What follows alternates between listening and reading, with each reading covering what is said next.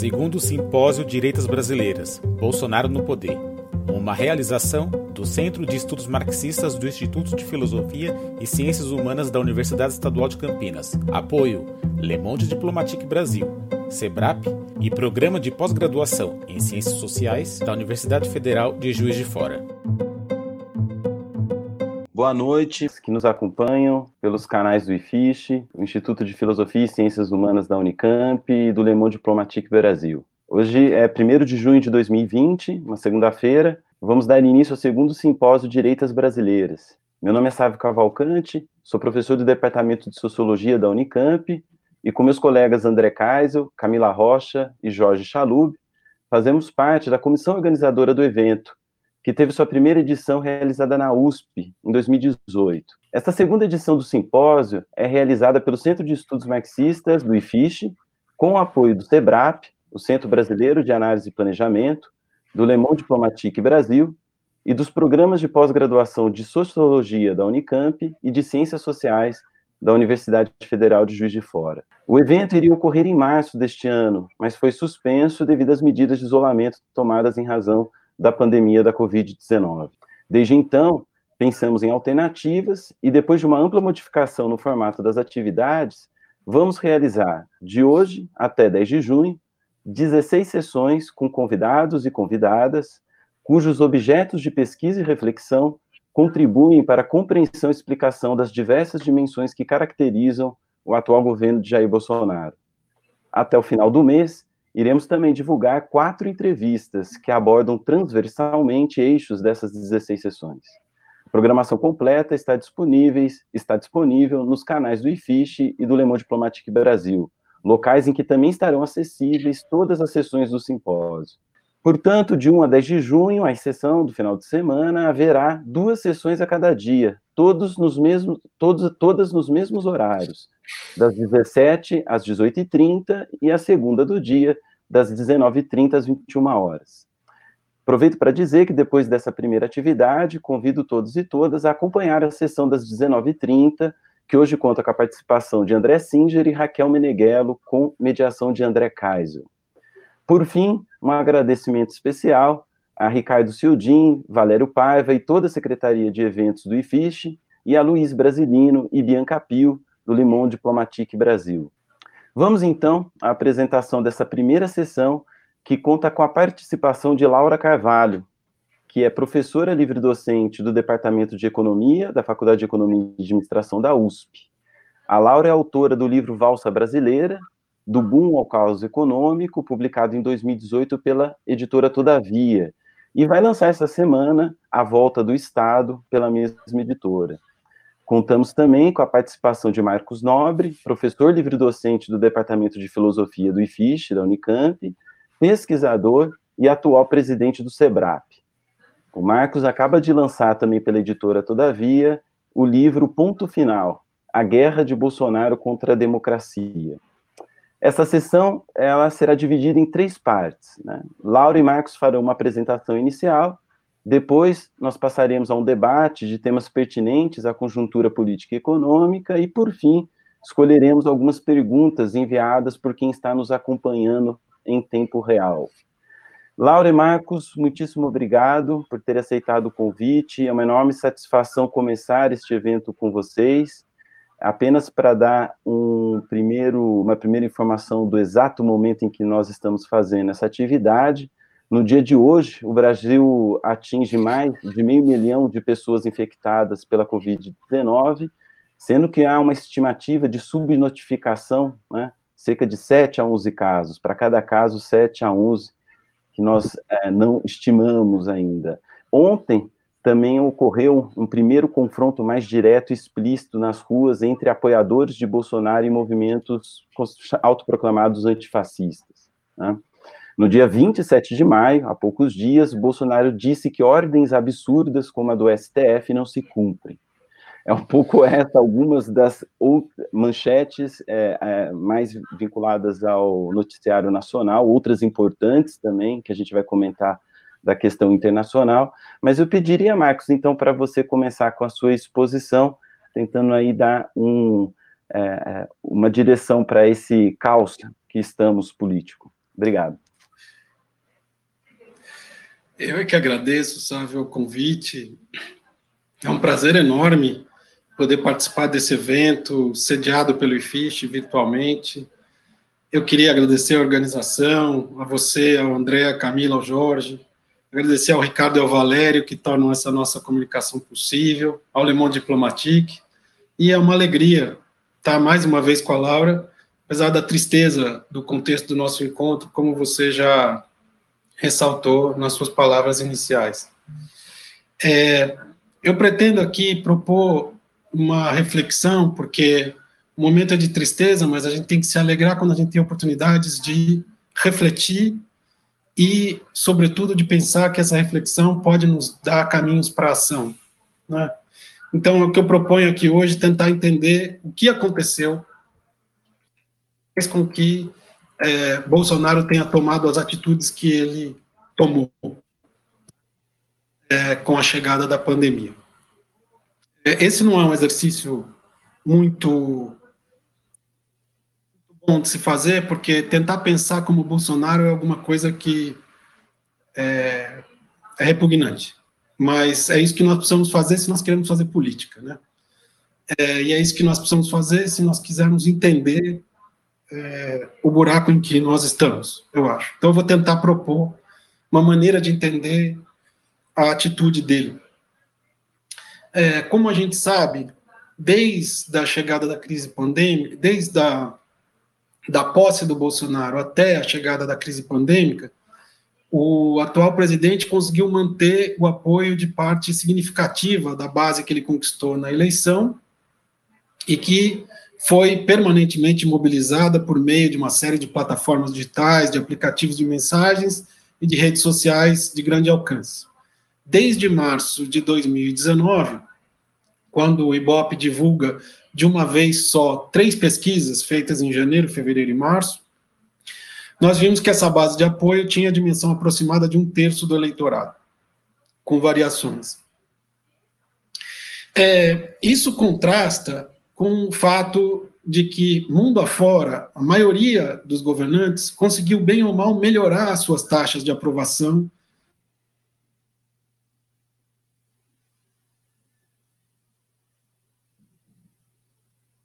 raça, etc. Bolsonaro foi daqueles três ou quatro líderes no mundo que não conseguiram melhorar os seus índices. Então, como explicar é, isso? Né? É, eu acho que, em termos objetivos, o que o Bolsonaro fez, desde que ficou evidente para ele que a pandemia ia atingir em cheio o seu governo, e isso ele teve clareza ali pelo final de fevereiro, começo de março, foi apelar para o núcleo mais fiel da sua base de sustentação. É, a gente tem um exercício feito pelo Datafolha no ano passado, em setembro, tentando medir esse grau de adesão desse um terço, que chegou a um número aproximado de 12% do eleitorado, é, que a gente pode considerar como bastião fanático, fiel do Bolsonaro. É, isso eu acho que em todas as atitudes de Bolsonaro, a gente pode ver esse, essa tentativa de se refugiar nessa base. Por que, que ele fez isso? Quer dizer, eu considero que ele fez isso porque se sentiu ameaçado em nível máximo. É, porque ele precisava fazer um movimento defensivo, é, porque ele viu que estaria em, em poucos meses ao alcance do impeachment, é, e é, fez também no sentido ofensivo de preservação desse sistema. Também fez isso porque esse núcleo mais fanático, enfim, eu falei 12%, mas pode ser 16%, pode ser 15%, a medida é um tanto diferente, nós estamos com uma dificuldade muito grande de comparar pesquisas, porque não tem como comparar uma pesquisa feita por telefone com a pesquisa presencial que a gente tinha antes, né? Então, a gente vai ter que ter uma série por telefone e ajustes e tal, para poder ver. Mas é alguma coisa é, por aí. Né? Essa base fanática é também aquela que é mais propícia a aceitar como explicações plausíveis teorias da conspiração, é, remédios milagrosos e coisas desse gênero. Né?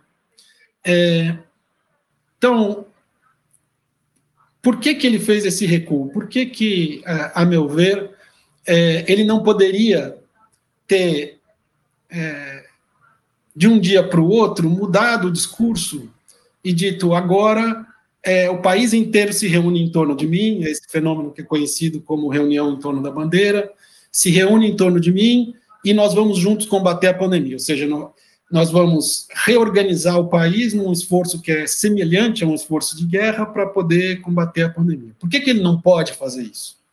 Bom, não pode fazer isso como todo líder é, populista, é, Bolsonaro é, também é contra o sistema. Né? Então, é, mesmo como governante, mesmo como presidente, ele é contra o sistema. É, a diferença é que Bolsonaro é um populista autoritário. E como a gente mede isso? Como a gente mede um populista, ou seja, alguém que é contra o sistema, é, só que é autoritário? Quando a gente vê que, para ele, o sistema é a democracia. O sistema é a Constituição de 1988. O sistema é a esquerda. Então, tem muita gente é, que votou no Bolsonaro, que faz parte do eleitorado do Bolsonaro, que tem esse espírito antissistema. Mas não necessariamente todo mundo que tem esse estilo antissistema e esse desejo de fazer o sistema político pagar por todas as maldades que fez é autoritário. E isso é muito importante. Agora, esse núcleo duro de fanáticos, de fato, concorda com essa identificação que o Bolsonaro faz entre sistema e democracia. Então, para a gente conseguir entender a atitude do Bolsonaro, nós temos que pensar que, para ele, a redemocratização é que é uma ruptura. Do ponto de vista é, de uma visão democrática da história brasileira, é, o regime militar ele é uma ruptura em relação à democracia de 46.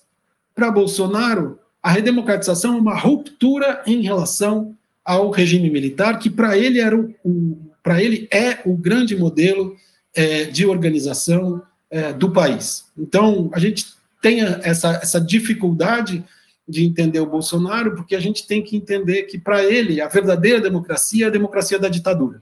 E você fala, não, mas isso é um paradoxo. Não, não é um paradoxo, é assim que ele pensa. Né? Autoritários pensam assim, né? pensa que a, a ditadura militar é que era verdadeiramente democrática e a redemocratização é de esquerda, comunista e, portanto, contra o povo brasileiro. Então, quando a gente pensa nesses termos, é, de fato, o Bolsonaro não tinha alternativa, porque, como governante, o que ele fez? Ele estabeleceu que ele é um governante antissistema, é, anti-establishment, como ele diz, né? É, e é de propósito, né, que ele pronuncia a palavra em inglês é, com dificuldade, né? Faz parte também da, da encenação dele. Sem discutir se ele consegue ou não pronunciar, porque isso é outra história. Mas faz parte dessa encenação.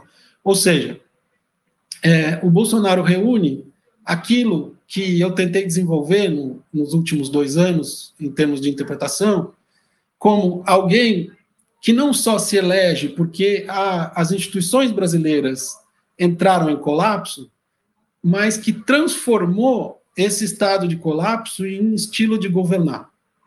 Tá? Ele se elege porque as instituições, desde 2013, vão entrando em colapso. E ele se mantém no poder porque mantém eh, essas instituições em estado de colapso.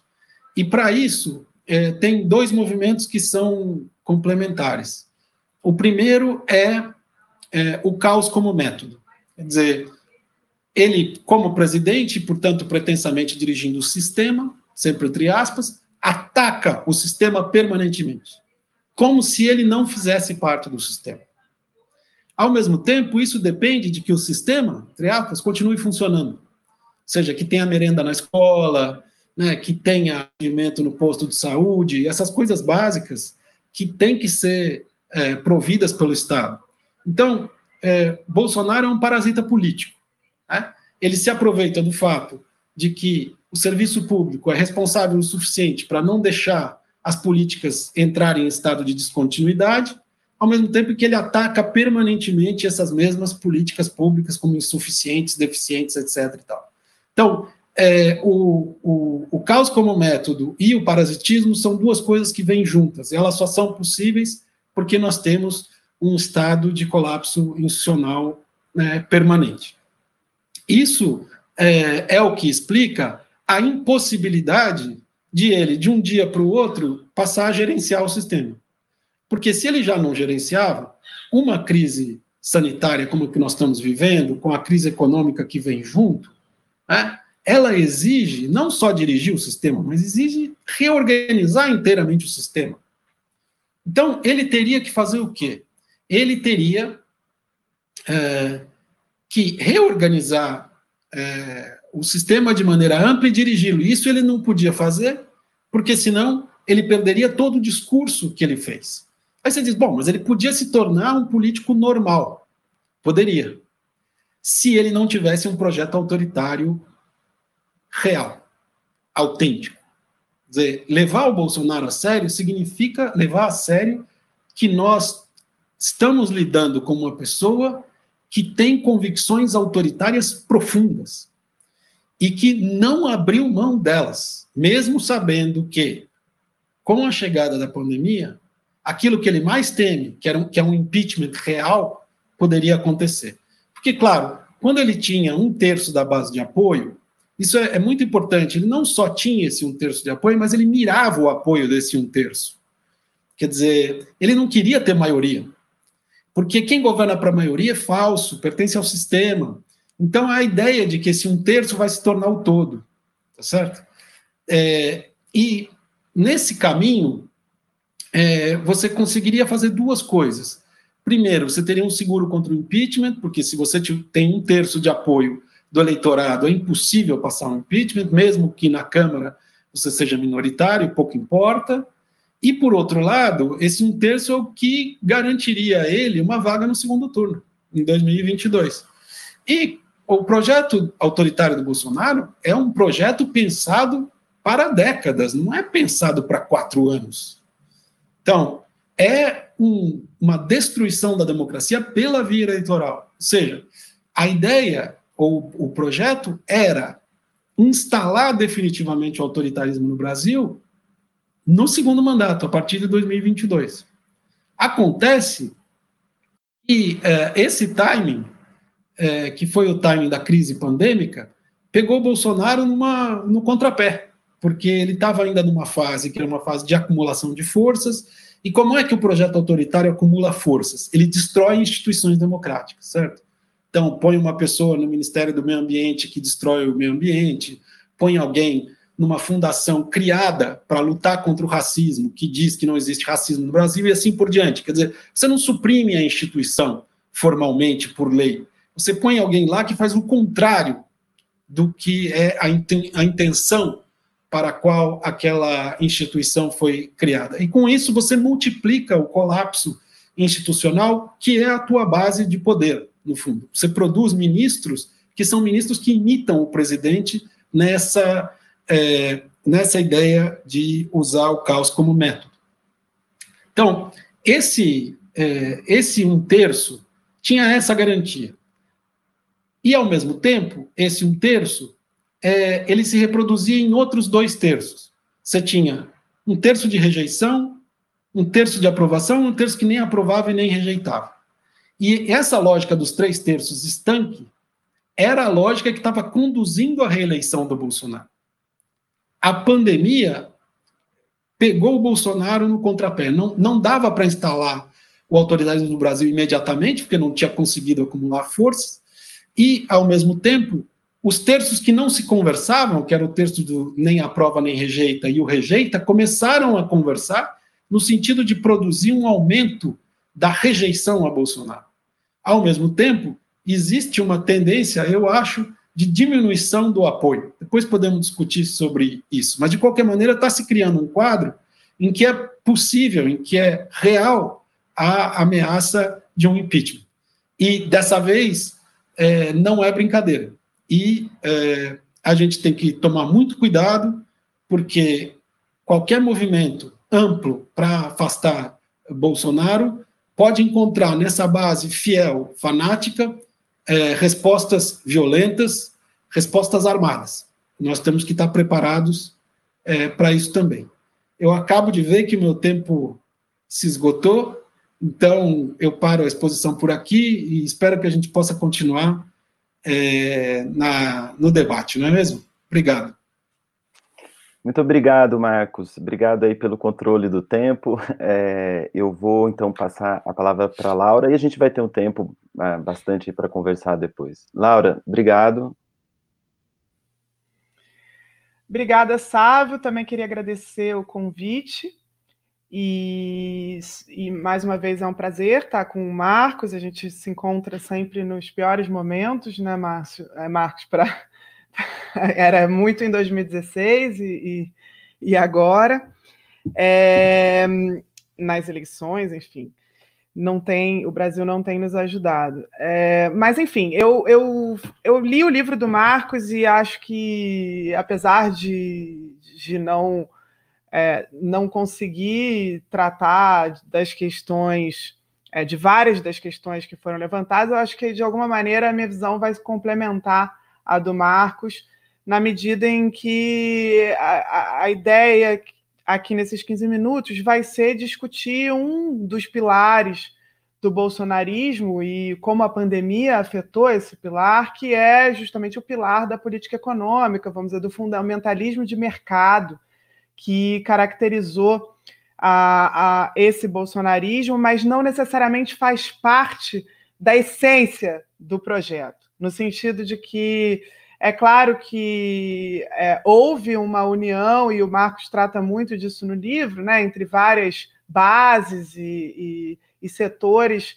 é, que, que, apoiaram esse projeto na eleição, né, é, com objetivos distintos, e sem dúvida é, o Guedes né, e a política econômica radical de mercado é, atraiu e contribuiu para atrair é, uma parte de um eleitorado é, das elites econômicas do país para essa plataforma, né, em 2018.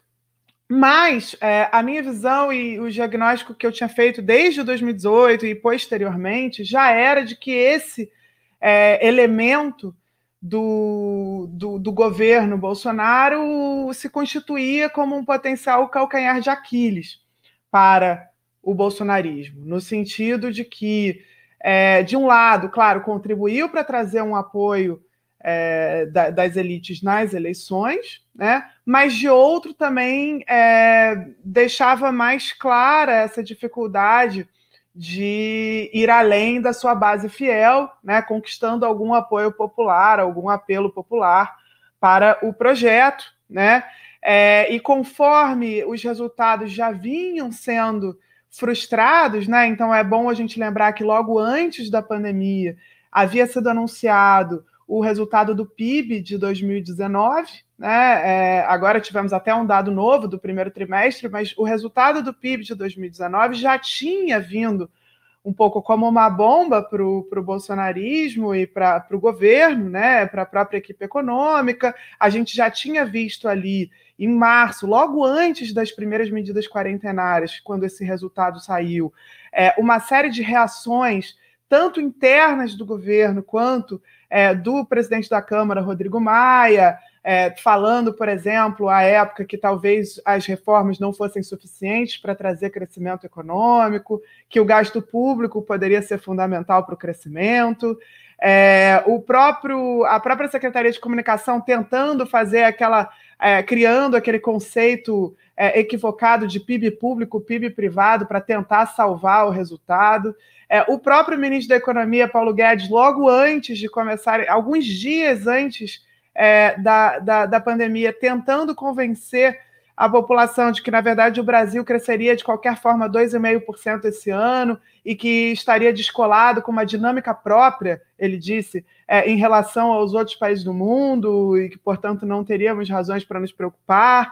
É, então havia, é, vamos dizer, um certo. Já, já, já havia um certo desconforto, me parece, é, dentro do governo, antes da crise da Covid-19, é, relativa à agenda. Inclusive, no ano passado, esse desconforto chegou a trazer alguns elementos de pragmatismo. Por mais que a gente não possa falar em uma virada, mas ali houve uma liberação de saques de contas do FGTS para tentar dar um estímulo ao consumo muito similar ao que tinha ocorrido no governo Temer. Né? Então, é, mostrando também a possibilidade, dentro da própria equipe econômica, é, de, dar, de realização de intervenções e estímulos para se tentar obter algum tipo de resultado. Né? É, havia uma frustração do próprio presidente Jair Bolsonaro com declarações do ministro Paulo Guedes que eram é, elitistas e que de algum jeito chamaram a atenção, uma sobre as empregadas domésticas indo à Disney, é, uma outra sobre os mais pobres não pouparem no Brasil. Quer dizer, havia uma sequência de situações que claramente a, a o bolsonarismo não, não o bolsonarismo, o núcleo duro ali da família, etc., não, não gostou tanto das reações é, nas redes sociais. Então, enfim, isso tudo para dizer que já me parecia é, esse pilar da política econômica como um evento, um elo não tão coeso é, com o restante é, do, do, projeto, que pode, de um lado, sim, é, o próprio ministro Paulo Guedes demonstrou também autoritarismo, não é nesse sentido que eu vejo a, a, a, falta de coesão. Acho que o Ministério da Economia está dentro do barco autoritário sem qualquer problema, né? Não, nunca, se, nunca se incomodou com isso, mas ao contrário, né, o, o, a, o núcleo duro do, da família e, e, e, mesmo a ala militar não parecem tão convencidos assim é, de que o caminho tende a ser esse do, do, do, do, ultraliberalismo econômico, vamos dizer assim, se é que a gente pode chamar de, de liberalismo é, aquilo que, que vinha sendo é, veiculado, né? mas é, de qualquer maneira, essa ideologia do Estado mínimo, etc. Quando a pandemia chegou, a gente viu essas contradições e essas tensões é, escancaradas e exacerbadas, assim como em tantas outras áreas. Nesse sentido, é, acho que o Marcos apontou várias dessas, dessas tensões e dessas dificuldades adicionais que é, o governo Bolsonaro, é, com os quais o governo Bolsonaro se deparou no momento do início da crise, e eu acho que a economia é, é, é uma delas, sem dúvida. Né? Não à toa o, o, a, a estratégia foi, ao perceber que a crise econômica seria dramática, tentar transferir a responsabilidade dessa crise para os governadores e todos aqueles que defendiam é, o, o, o, as medidas quarentenárias, né? É, tentar, inclusive, é, é, é se descolar mesmo dos fracassos, do fracasso econômico anterior, né? Daquilo que já vinha, então tentando, é, vamos dizer, é, atribuir todo o problema de estagnação que, na verdade, a economia brasileira já vive há cinco anos né, como também fruto dessa, dessa, dessa crise, então é, se apaga a, a, frustração com o PIB de 2019. Por outro lado, a gente vê é, o, o governo sendo obrigado a atender a uma série de demandas e pressões que vieram da sociedade, que foram é, que se expressaram no Congresso Nacional por uma série de medidas aprovadas, né? É, e, de alguma maneira, houve uma, uma mudança prática radical nos rumos da política econômica, ainda que não necessariamente isso represente, e aí eu vou chegar nisso, né? Um, uma decisão, um desejo, uma organização, de uma, uma articulação de uma nova política, nem nada do tipo, mas na prática, quando a gente olha para o que, que é a política econômica hoje, é, e para o que foi a política econômica nos últimos cinco anos no Brasil, e, é, a, a, a, a diferença é gritante.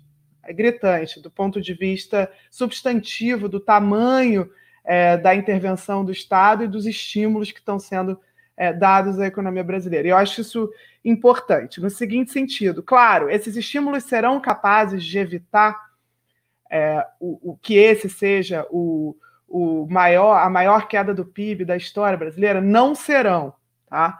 Mas isso não nos impede de entender o tamanho dessa mudança. No momento em que foi aprovado, é, foi editado o decreto de calamidade, posteriormente foi aprovada a PEC do orçamento de guerra, que livrou o governo federal é, de, de cumprir todas as regras fiscais que vinham travando a, a, o nosso orçamento, né, o teto de gastos, a, a regra de ouro, é, a lei de responsabilidade fiscal com a meta de resultado primário, enfim, todas esses, essas amarras foram retiradas logo no início da, da pandemia. E ainda que tenha havido uma série de problemas na implementação de várias das medidas, o fato é que o total de medidas aprovadas, incluindo aí o auxílio emergencial, que é a maior delas em termos de volume de recursos, né? É, mas também a ampliação do Bolsa Família que foi feita depois do início, é, enfim, a, a, fila, né, que foi zerada é, no início da pandemia, é, o programa de manutenção de empregos, as transferências para estados e municípios, é, uma todas as medidas tomadas, na verdade, elas, elas é, são já eram em abril da ordem de é, 7% do PIB, né? Isso sem contar as medidas via crédito, é, então recursos para o BNDES, linhas novas.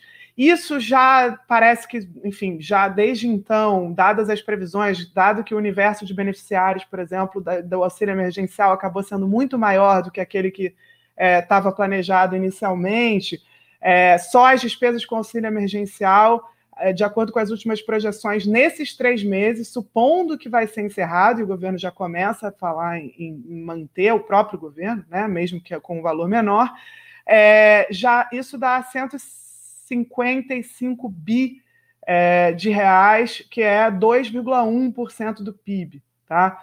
É, só o auxílio emergencial. Se a gente compara com outros países, é, a gente não está muito distante em termos de proporção do PIB gasto é, com essa pandemia é, de países ricos. Tá? Então, assim, claro, tem alguns que gastaram mais, alguns que gastaram menos, mas a gente não está muito distante. E é, o, o, somando esses gastos adicionais à queda da arrecadação, certamente a gente vai ver um aumento muito expressivo da dívida pública brasileira é, nesse ano de 2020. É, somado a isso, o Banco Central né, que em 2015, por exemplo, teve uma postura muito, é, é, vamos dizer, contracionista, né, manteve a taxa de juros, até elevou as taxas de juros no meio de uma recessão, nessa crise não fez isso, deixou o dólar subir é, e mesmo com todas as pressões, continuou reduzindo a taxa de juros, reduziu em 0,75 na última reunião. Quer dizer, se a gente so, é, combina né, o, que, o que ocorreu com a política fiscal de um lado e com a política monetária de outro, houve uma é, é, a, a, a, intervenção do Estado nessa crise, por mais que tenha havido uma série de equívocos, eu não estou é, entrando no mérito da qualidade das respostas, do tempo das respostas, que eu acho que foi muito é, ruim, inclusive. É, de toda forma, o tamanho dessas intervenções significa uma ruptura muito clara com a, a, a maneira de atuar do governo é, desde 2015. Desde 2015. Eu não quero dizer só do bolsonarismo, desde 2015.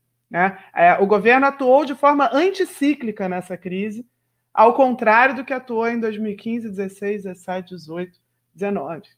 Né? Então, isso não é pouca coisa, isso é, isso é muito significativo. E eu acho que aí, para começar a finalizar e para a gente debater mais, né, a questão que está colocada é, bom, ok, mas isso aconteceu em 2020, 2021 a gente tem um teto de gastos que está volta a valer, né? E na verdade isso pode exigir e a gente tem uma dívida pública que vai ser maior ainda, isso pode levar a um caminho ainda mais drástico de cortes de recursos é, e de, de reformas para redução de despesas obrigatórias em 2021. Certamente esse é o caminho defendido ainda pela equipe econômica é, é liderada pelo ministro Paulo Guedes. Isso é um dos caminhos, né? Então, a gente, pensando pelo cenário político, chegaria então a 2021, supondo que a gente ainda não, não tenha tido um processo de impeachment, com uma política econômica de, de cortes de gastos draconiana em cima de uma economia que estará em frangalhos, né? Porque não há nenhuma projeção é, de é, possível de uma recuperação acelerada no caso é, de um choque desse tamanho, quando nem a origem do choque a gente conseguiu combater, que é o vírus. Né? É, então, enfim, é, esse seria um dos cenários. O outro caminho possível é que o, o governo Bolsonaro perceba que é, o custo político para a retirada, por exemplo, do auxílio emergencial e para é, o retorno a essa política de cortes é, agressivos de gastos que certamente afetarão mais os mais vulneráveis, como sempre, né, que utilizam serviços públicos, que dependem da rede de proteção social, é, pode custar, pode ser caro, né? Esse custo político pode é, ser um problema em um contexto que já é de perda de apoio, sobretudo no topo da pirâmide, entre aqueles que têm mais escolaridade por conta da crise sanitária. Então, será que é, isso significará uma mudança de orientação da política econômica, né? E certamente a ala militar, o anúncio do Pró-Brasil pelo ministro da Casa Civil, general Braga Neto, é, sinaliza, ainda que seja um, aquilo, enfim, eu não, não, chamo aquilo de um plano, né? É, basicamente era um, foi um anúncio atabalhoado de, de 30 bi é, até 2022 de, de, de, investimentos públicos, o que não, não cobre nem o que a gente deixou de investir nesses últimos anos, então não, não é exatamente um segundo PND, né? É, é, nem nada do tipo, mas de toda forma, eu acho que revela uma tensão interna e esse segundo caminho possível seria um caminho é, de uma política econômica que continuaria tentando colocar o Estado é, em um papel mais ativo de estímulo à economia e de estímulo à economia para essa recuperação aí, né? É, é difícil, dado tudo que mostrou o Marcos, é, dizer o que, que, é o mais perigoso para a democracia brasileira entre esses dois caminhos. E, e, e eu não, não, de nenhuma maneira, é, quero aqui apontar em nenhuma das duas direções, porque me parece que se de um lado, né, para a população brasileira, um retorno à austeridade, não há dúvidas de que é algo é, muito custoso, que tem efeitos dramáticos, ainda mais dramáticos que a pandemia já está tendo em relação às desigualdades, né? então só exacerba esses efeitos. É, de outro, é evidente que um apelo popular, um bolsonarismo autoritário, é, é, e com todos, com todas esses, esses, essas estratégias e intenções que o Marcos colocou muito bem, com o apoio popular, com uma base é, de apoio é, nas, na, na, enfim, entre, por exemplo, é, pessoas beneficiárias do auxílio emergencial, etc., oferece perigos muito claros também à democracia brasileira. Né? Então, enfim, é, com isso eu encerro e acho que a gente é, pode debater essas questões mais para frente. Muito obrigado, Laura. É, agradeço muito aos dois por terem é, se autocontrolado no tempo e fiquem bem à vontade agora para também avançar naquilo que imagino ser importante, alguns temas que foram tocados, né, que vocês queiram avançar. Eu talvez, eu separei aqui algumas questões é, para dar um, um, uma linha é, para alguns dos temas que são mais é, presentes à conjuntura, mas também é, com um pouco de um olhar de algumas questões que nos acompanham há muitos anos. Eu acho que talvez tenha um, um, uma primeira questão que seria interessante ouvi-los, é, e, enfim, a mesma questão a ambos, vocês se referiram a uma certa, a um certo incômodo de definição é, da questão, um, um, certo incômodo de definir é, um programa liberal, neoliberal na economia, dado a, a forma como ele se alia ao conservadorismo e autoritarismo de Bolsonaro. Porém, existem inúmeros exemplos históricos, né, de que é, os liberais, ou pelo menos parte deles, acompanha esses governos como forma de aplicar as suas reformas. Até é interessante que ali nas últimas décadas do século XX, acho que na segunda metade já, era muito comum ouvir a palavra socialismo realmente existente para poder dizer que as ideias socialistas não eram tão interessantes, é, as ideias socialistas poderiam parecer interessantes, mas na prática não funcionavam, mas talvez a gente não fala muito do liberalismo realmente existente, né, que é aquele que vem é, com forças autoritárias. Minha pergunta nesse sentido é que tipo de grupos, interesses econômicos que ainda a, que apostaram nesse programa em 2018, né, querendo colher os frutos depois e que podem continuar apostando, né? A gente tem a questão da base social que ele vai tentar encontrar, mas quem pode financiá-lo de uma maneira mais é, direta para seguir nessa escalada? Não sei se a Laura quer começar e daí eu passo para o Marcos. Pode ser. É, não, de, de forma alguma, sabe? Eu acho que a sua pergunta é ótima. De jeito nenhum, eu acho que é uma contradição é, em termos essa, essa união, essa aliança entre autoritarismo e, e esse fundamentalismo de mercado. Né? A gente tem não só muitos exemplos históricos em que isso foi implementado, mas também, quando a gente vai olhar para os pensadores, é, próprio Mises, é, o próprio Friedman, quando tratou da ditadura chilena, quer dizer, é, você observa muitas vezes pensadores que, que fundamentaram essas ideias de, de mercados autorreguláveis, é, defendendo é, soluções autoritárias como formas, é, enfim, não, não de forma alguma colocando a democracia como uma, uma pré-condição para o desenvolvimento desse modelo econômico, é, muitas vezes ao, ao contrário. Né?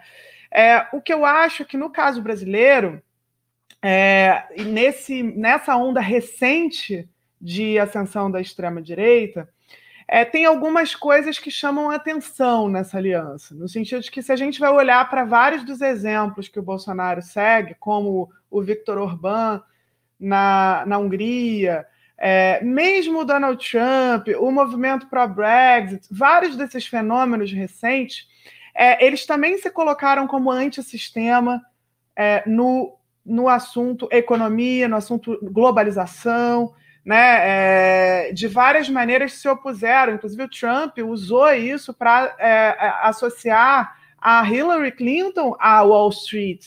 Ele não era o candidato de Wall Street. Era Hillary que era é, a financiada, apesar dele ser o rico, o candidato rico, ele era antissistema também. Ele queria o protecionismo, ele não gostava é, de uma. Embora as políticas tenham sido pró-rico, no fim das contas, isso não quer dizer que a ideologia, aquilo que era defendido, é, é, era os princípios neoliberais, não era. Né? E o Viktor Orbán, mais ainda, se a gente olha para o Orbán na Hungria, é, sempre veio junto com uma defesa, o, o ser anti-Bruxelas, no caso da Hungria, era ser anti-neoliberal. E, e, e, ele implementou, ele chega a implementar medidas de taxação de bancos, é, uma série de, de, de, medidas que, que vão nessa linha é, de, um, de uma estratégia populista com apelo popular, de fato, né? Vamos dizer assim.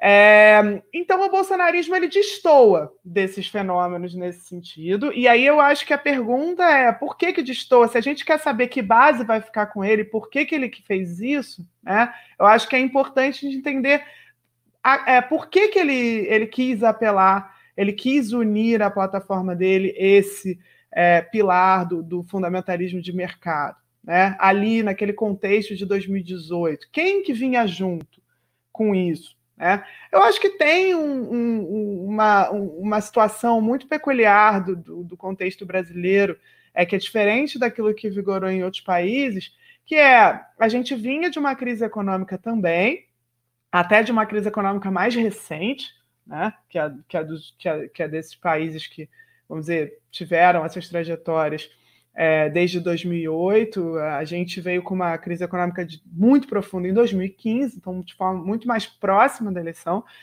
Essa crise ela veio depois de um período de expansão, com alguma distribuição de renda, ao contrário do que aconteceu lá, né? Mas essa crise ela foi atribuída, no nosso caso, à corrupção. Então, o senso comum se tornou isso é algo que o Celso Rocha de Barros fala bastante, né? O senso comum se tornou de que a corrupção era a própria causa da crise econômica, no caso brasileiro. E aí, então, se o establishment político é, era o inimigo a ser combatido, como, como disse o Marcos, né? Isso, isso, na minha visão, acabou se transferindo para o próprio Estado como inimigo a ser combatido.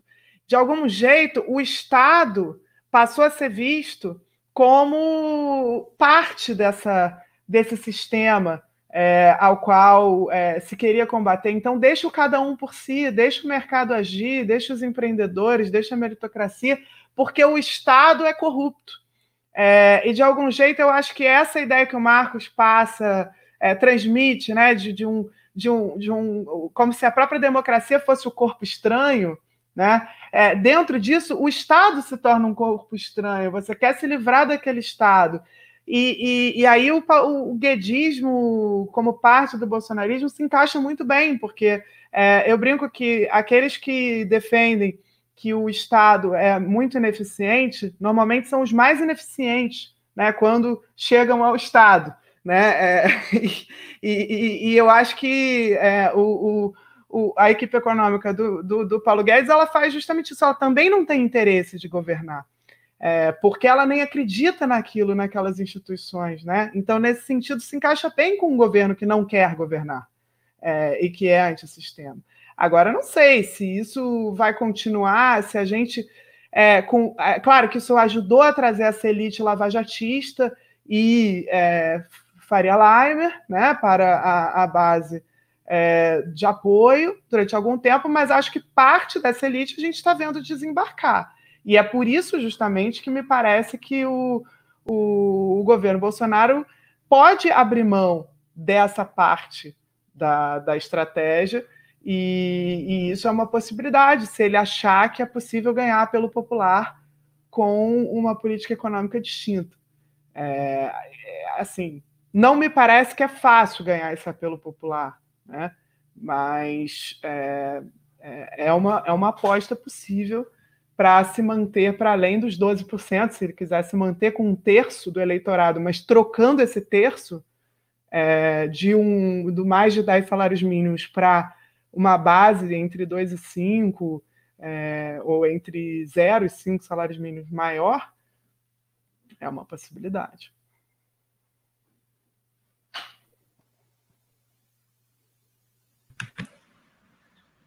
Então, Sávio,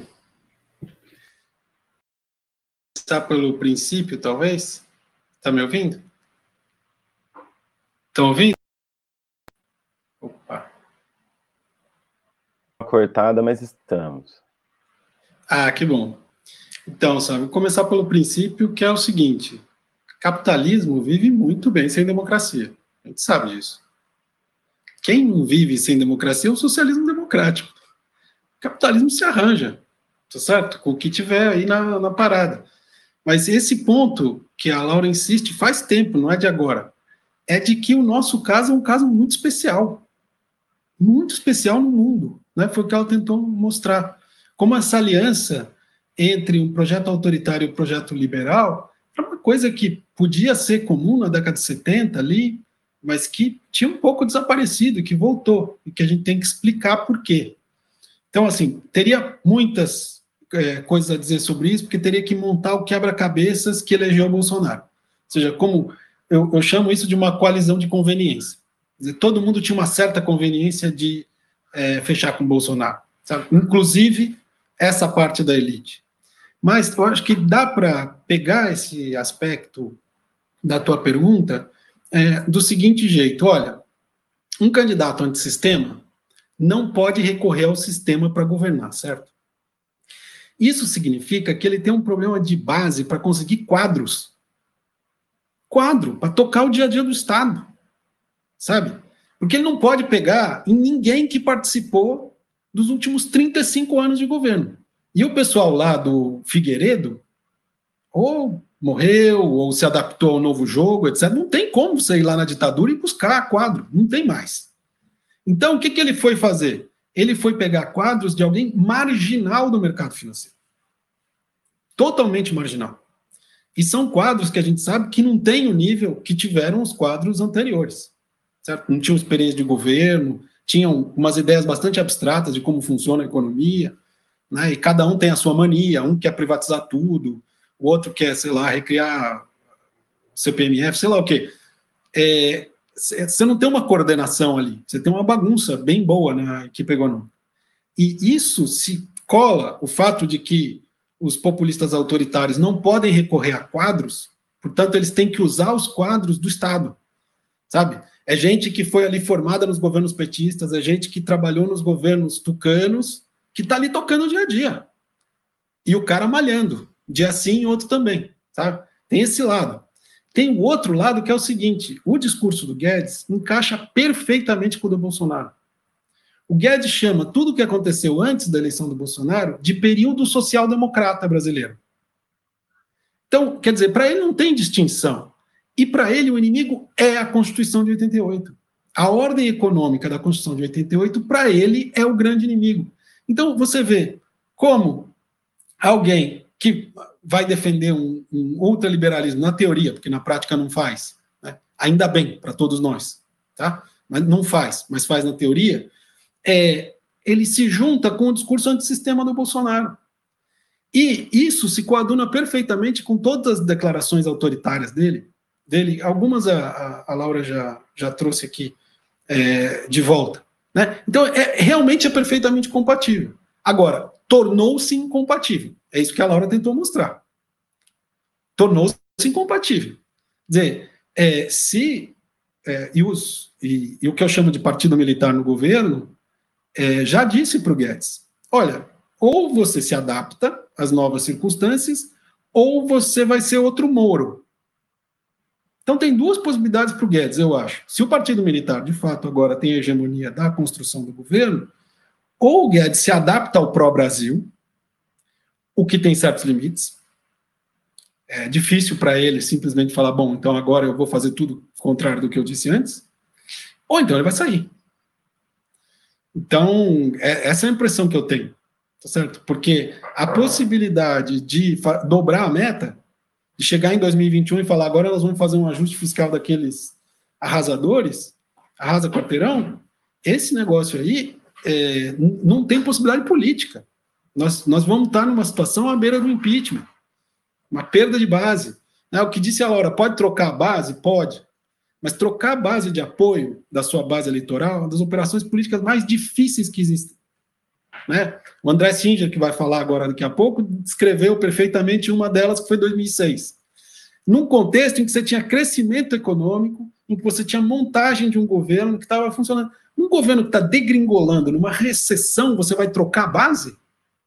A gente viu que teve uma troca de base. Se a gente for olhar as pesquisas, desse um terço agora que continua apoiando, 11 foram embora, que provavelmente eram os lavajatistas. E 11 entraram. 11 do quê? Do auxílio emergencial. Agora, peraí, o auxílio chama emergencial, certo? E a recessão não chegou de verdade ainda. E nós não estamos ainda nem perto do tal do pico, que nunca chega. É, então, nós temos uma situação dramática. Como é que você vai trocar base de apoio numa situação dessa? Muito, muito difícil. Tem que acontecer milagre. Né? Então, é, o que não impede que tenham atos translocados, certo? Porque essa base fanática do Bolsonaro é armada, gente. A gente tem que prestar atenção nisso, certo? Esse é o perigo. Seria, assim, minha primeira reação, sabe? Essa tua pergunta não, que é muito complicada, né? O, até aproveito para dizer que estão chegando algumas perguntas, e aqui talvez eu vá misturar um pouco do que eu vou falar com as perguntas, porque muitas vão no mesmo sentido. Então, acho que a do Franklin Augusto você acabou de responder que, é, dada ah, essa, essa, tentativa de realinhamento, vamos dizer assim, ainda que, mas, mas é, um, é um período muito curto, né, para poder dizer isso, diferente de você me disse numa eleição, como foi a tese do Singe. Mas, Marcos, deixa eu aproveitar e fazer uma pergunta sobre um ponto muito importante e, a meu, a meu ver, que pode gerar uma controvérsia grande do seu livro, ponto final, é que é um, uma, um diagnóstico de que qualquer luta neste momento pelo impeachment seria desastrosa em razão das configurações é, e das, da necessidade de isolamento social, é, no sentido de que você pode acumular forças, mas para esse momento não seria a medida a ser tomada.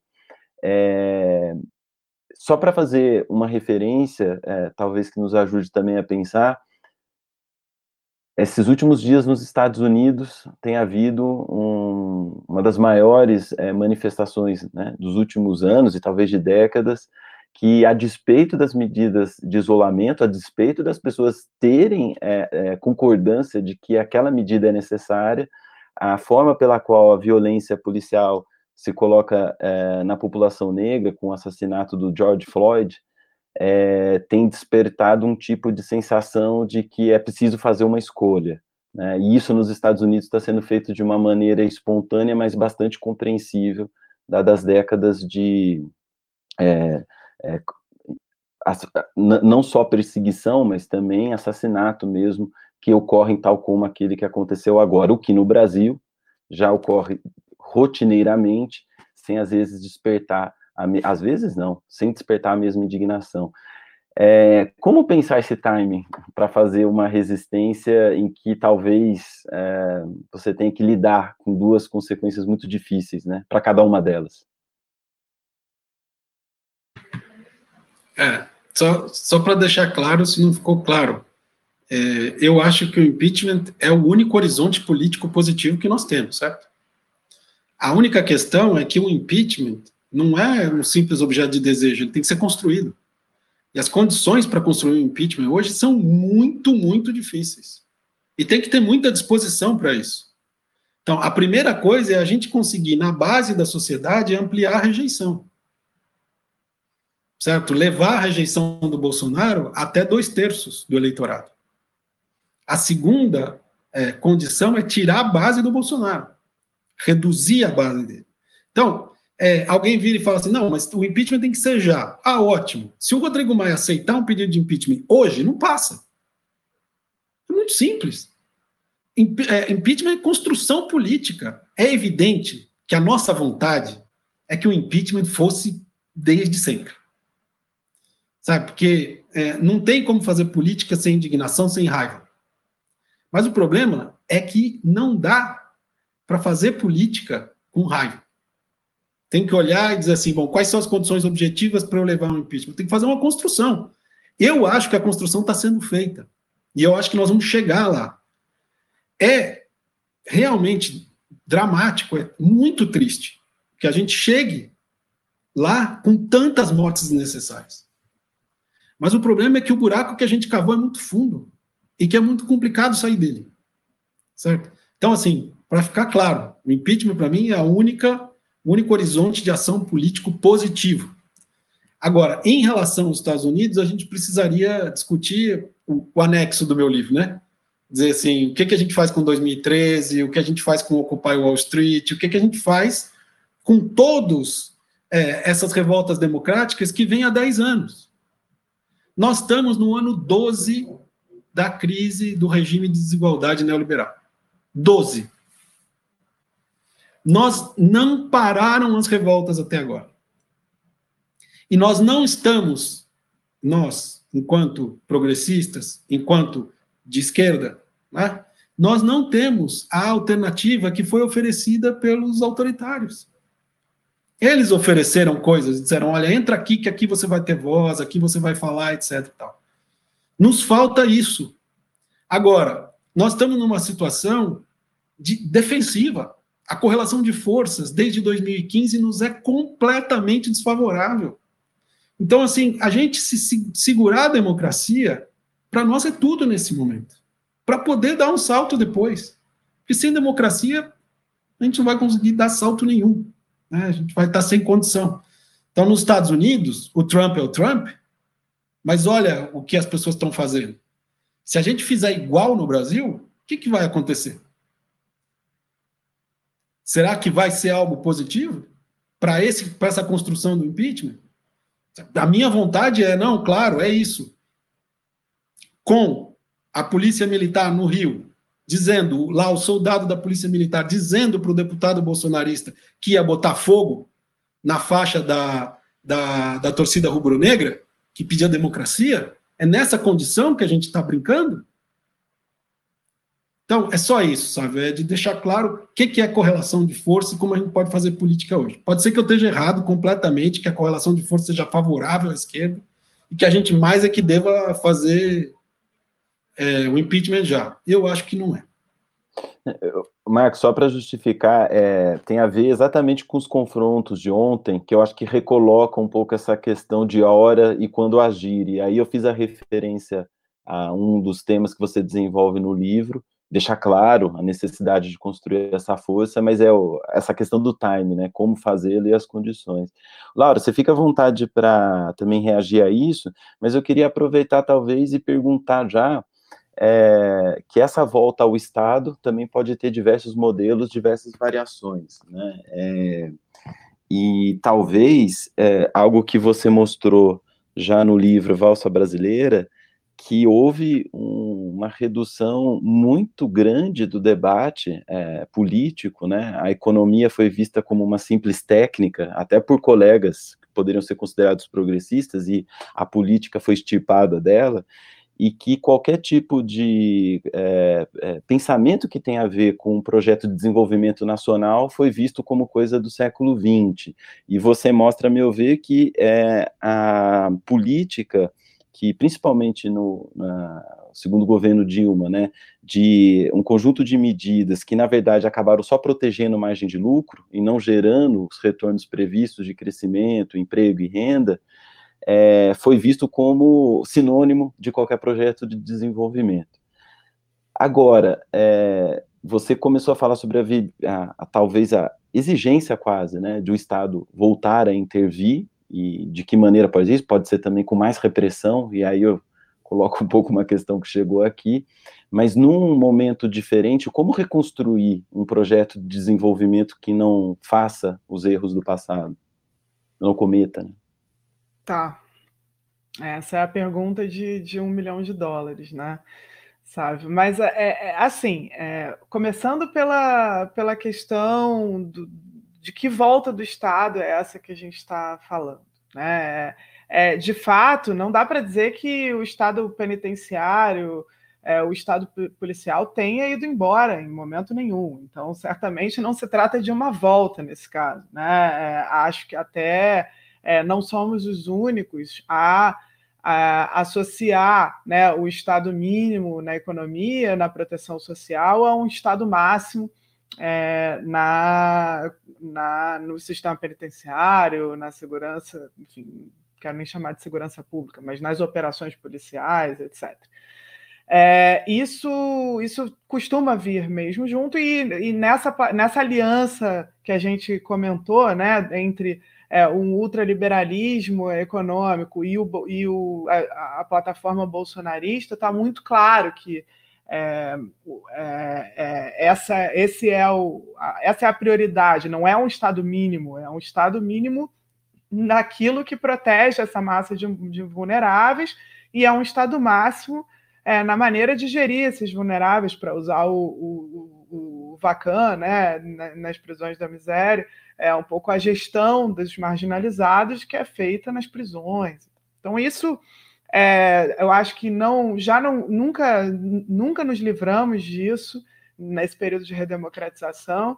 É, esses protestos agora que acontecem nos Estados Unidos certamente dialogam com muitas das demandas reprimidas é, que a gente tem aqui no Brasil, que nem arrefeceram durante a pandemia, muito pelo contrário, também foram exacerbadas durante a pandemia. Operações que mataram gente é, durante a pandemia, é, é, quer dizer, isso nem sequer foi interrompido nesse momento, então acho que tudo isso, é, enfim, é, é, a parte do, do, do, do Estado que é, até a Mônica De Bolle recentemente escreveu algo que era o Estado mínimo para quem, né? Realmente, para quem está nas favelas e nas periferias brasileiras, é, primeiro que o Estado sempre foi mínimo naquilo que, que, que, protege, mas também sempre foi máximo nessas outras dimensões. É, agora, sobre o projeto, né, o que seria esse projeto, que é até difícil de desenhar, é evidente que esse governo não, não, não, não seria quem levaria um projeto como esse adiante. Né? Aliás, é, quando a gente vê o Paulo Guedes na reunião ministerial falando que não vai ajudar as empresinhas, que, que vai que tem que salvar as grandes, né? fica mais claro como também esse Estado mínimo é seletivo, né? no sentido de que nem sequer é o liberalismo clássico, em que você é, quer concorrência, né? você não quer ajudar os grandes, você não quer concentração de mercado na mão de oligopólios. Isso é, vai contra os princípios do liberalismo clássico, é, e aí fica mais claro que o, o guedismo está muito distante de, de, um liberalismo. É, é, econômico, né? Ele é, na verdade, é mais uma versão, né? uma nova versão de uma defesa de interesses particulares é, e, e, corporativos, né? E corporativistas, sei lá, em, relação ao que faz o Estado brasileiro, né? Aliás, as desonerações são, estão agora sendo propostas. Desoneração da folha de pagamentos é a política econômica que o Guedes está propondo para os, a próxima etapa na recuperação da crise. Quer dizer, justamente aquelas medidas que, é, como você mencionou, é, para mim foram as, os maiores equívocos é, do, do, primeiro governo Dilma, né, naquilo que eu chamei de agenda Fiesp. Mas, enfim, é, é, o projeto, é, eu acho que ele tem muitas dimensões diferentes. Acho que algumas, é, quando eu, aliás, no livro novo, eu divido o projeto em cinco papéis do Estado: Estado estabilizador, que tem mais a ver com é, macroeconomia, mesmo com agir na, na situação que né, estimular quando a economia vai mal, desestimular quando a economia vai bem, etc. E aí tem a parte do Estado investidor, que tem a parte da infraestrutura, e aí eu cito muito o exemplo do saneamento básico e outros que ficaram muito exacerbados nessa crise. É, então, lacunas históricas de infraestrutura que essa pandemia está contribuindo para revelar, para mostrar. É, o, o terceiro é o Estado protetor, justamente, então é, as nossas redes de proteção social precisam ser redesenhadas para isso que é o novo mundo do trabalho, o século XXI demanda muito mais. Acho que a discussão de renda básica ela vem em um tempo, é, num momento muito importante. A, a ideia de universalizar é, a renda como um direito, assim como a gente tem a saúde como um direito, né? então é, sair da ideia da política social tão focalizada é, aí, e aí tem o, o Estado é, prestador de serviços públicos, então tem toda uma discussão que a gente precisa retomar em que, a, claro, o SUS, o Vivo SUS, o Vivo os profissionais da saúde, estamos no momento de valorização desses serviços, mas acho que tem uma discussão que a gente precisa fazer sobre, então, qual é a carga tributária que a gente tem que ter no Brasil, dada a nossa escolha, a nossa decisão, que, a meu ver, está sendo renovada nessa pandemia, é, por prestar serviços públicos universais gratuitos de saúde, de educação, é, e continuar é, prestando aquilo que o Pacto Social de 88 prevê, né? Se é isso, então a gente precisa entender que, claro, para além de redistribuir a carga tributária, talvez a gente precise aumentar, sim, o total da arrecadação do Estado e ter mais recursos disponíveis. É, não dá para a gente ter serviços públicos suecos com uma carga tributária mexicana, isso é, é impossível, né? então precisamos caminhar para isso. E, por fim, é a questão da política industrial. Né? Eu nem chamo de política industrial, eu falo do Estado empreendedor, usando o termo da Mazzucato, é, que é assim, como é e, e, que a pandemia também contribuiu para exacerbar né? a falta de base produtiva, tecnológica, a necessidade de investimento em ciência, os insumos e a dependência dos insumos da China, que deixaram a gente, como vários outros países, numa situação de escassez de equipamentos médicos hospitalares nessa pandemia. E como fazer, então, para é, estimular a produção local e nacional de tecnologias é, de uma maneira que não seja é, simplesmente preservando a vida de setores da nossa estrutura industrial do século XX, que já estão em decadência há algum tempo e que nem, nem cabem num modelo de desenvolvimento sustentável é, do século XXI, como é o caso da, das montadoras, né, de outros setores que são empregadores importantes, mas que a gente precisa é, ir além quando a gente pensa numa estrutura produtiva para frente, estratégica, né? É, e até o complexo industrial da saúde é um dos eixos em que isso pode funcionar muito bem. Já houve políticas nesse sentido no passado. Então, enfim, faço também, no, no, no final das contas, no livro, uma discussão de uma nova maneira de pensar política industrial a partir de missões sociais, e a pandemia é uma dessas missões. Aliás, a pandemia ela poderia estar nos ajudando a, a desenvolver todos esses papéis do Estado de um jeito muito melhor, caso não estivesse esbarrando é, num governo que, que é inimigo da, justamente das instituições que, que permitiriam, dos instrumentos que permitiriam é, fazer isso. Perfeito, Laura. Eu só vou justificar aqui meu erro, que é na verdade um ato falho, né? Quando eu falei segundo o governo Dilma, é eu achei que a democracia poderia ter continuado em 2016. Não, é... mas ó, o segundo governo Dilma também tem muitos erros. Não, piores nesse sentido. mas na minha cabeça. Desculpa. O, o, o Laura, de, é, Laura e Marcos, eu vou, vou pegar um ponto que é, tem a ver com a forma pela qual o Marcos descreveu essa disputa que se divide, pelo menos na maior parte das questões, em três terços que talvez tenham aí suas é, formas distintas de ação política, interesses em jogo muito heterogêneos em cada um. Nem estou falando tanto aqui de classes sociais, estratos, mas comportamento político que se percebe por essas pesquisas. O Marcos tem uma força muito grande de uma desse terço intermediário que foi moldado, vamos dizer assim, pelo discurso lavajatista. Né? A Laura que mencionou a importância é, de como é, ele se acoplou à crítica neoliberal de imaginar qualquer tipo de ação do Estado pensando projetos como necessariamente uma corrupção, como necessariamente levando à crise e a, e a problemas de ineficiência econômica, quando a literatura econômica não necessariamente mostra isso, mas aí é outro tema. Mas é, a saída do Moro, do governo, é, se imaginava que houvesse uma perda maior de sustentação.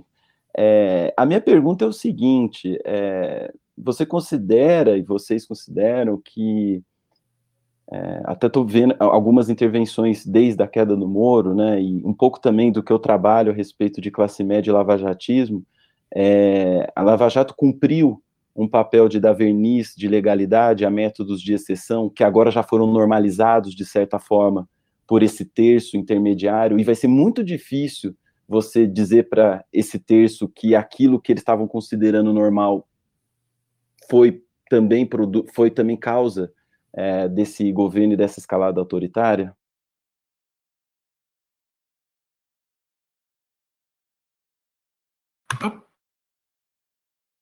Então, Sávio, essa questão acho que é, é chave. É, no livro eu tento dar exemplo é, de três grupos que eu acho que fizeram parte da coalizão de conveniência é, que elegeu Bolsonaro. E eu, eu pego três exemplos. Existem mais grupos além desses, mas que eu acho significativos, que é, é o do voto evangélico, do lavajatismo e dos militares. Né? Poderíamos desenvolver cada um dos três, mas especificamente falando sobre o lavajatismo, que é o mais novo, certo? O voto evangélico está tentando chegar ao poder desde 2002, de maneira organizada. Né? Quer dizer, as denominações evangélicas estão crescendo aceleradamente há 30 anos e estão se sentindo é, subrepresentadas na política. E não só isso, tem um histórico de discriminação na sociedade brasileira brutal contra evangélicos, certo? Então, é, o que, que você faz? Em 2002, eu me refiro ao garotinho. Ter 18% dos votos não é qualquer coisa. 2010, Marina. 2014, Marina. Dizer, vai se formando a ideia de que se você concentrar o voto numa candidatura, você consegue chegar ao poder, certo? E teve uma aliança do voto evangélico com o lavajatismo. O lavajatismo é a mesma coisa. São pessoas que é, estavam é, muito conectadas, mas que se sentiam excluídas da decisão política. Né? E a Lava Jato, esse sentimento que apareceu ali em junho de 2013, a Lava Jato vampirizou essa energia e prometeu para essas pessoas que ia fazer a reforma política que o sistema político não fez. O que é mentira, evidente. Porque é, a, o judiciário não faz reforma política, muito menos o judiciário de primeira e segunda instância, certo? Então, esse é um lado. Mas quando a gente vai olhar é, a, de maneira fina a pesquisa, a última pesquisa que saiu, sem contar essa história da comparação que complicou mesmo, você vai ver que o lavajatismo abandonou o Bolsonaro.